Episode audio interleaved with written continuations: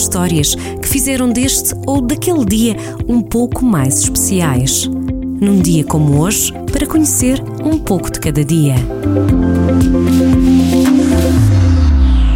4 de novembro é dia de dar os parabéns a Luís Figo. O ex-futebolista português nasceu num dia como hoje, em 1972. Campeão do mundo de júniores, jovem vedeta no Sporting Clube de Portugal, atingiu o estrelato em Barcelona antes de se mudar para o rival Madrid. Em dezembro de 2001, a Federação Internacional de Futebol atribuiu-lhe o prémio de melhor jogador do mundo. Figo foi o primeiro português a receber esta distinção. Já em 2008, este dia ficou marcado pela eleição de Barack Obama, o primeiro afro-americano a chegar ao cargo de presidente dos Estados Unidos. Com 47 anos, Obama venceu as eleições com a maior participação popular em 100 anos, tornando-se o presidente número 44 dos Estados Unidos da América. Yes We Can.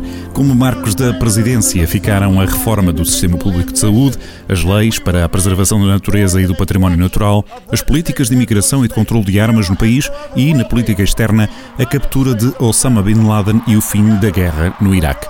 Em 2009, foi atribuído a Barack Obama o Prémio Nobel da Paz. And remind the world just why it is that we live in the greatest nation on earth. Thank you, America. God bless you. God bless these United States. Da realidade para a ficção, em 2001, o livro Harry Potter e a Pedra Filosofal, o primeiro dos oito livros da série, era pela primeira vez adaptado ao cinema. No grande ecrã, num dia como hoje, a personagem criada por J.K. Rowling ganhava vida pelo ator Daniel Radcliffe.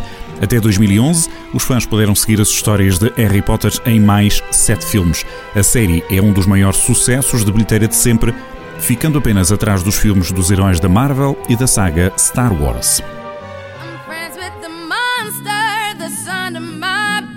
E é com estrelas que fechamos as histórias deste dia 4 de novembro. Em 2013, a cantora Rihanna juntava-se aos The Beatles e a Elvis Presley. Apenas estes três conseguiram estar no top de músicas com sete temas em sete anos.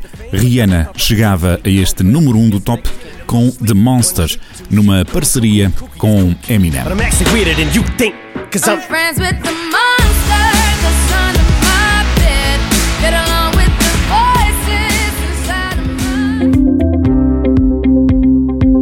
Levamos um dia de cada vez para acertar as contas do calendário, mas há histórias que vale a pena conhecer.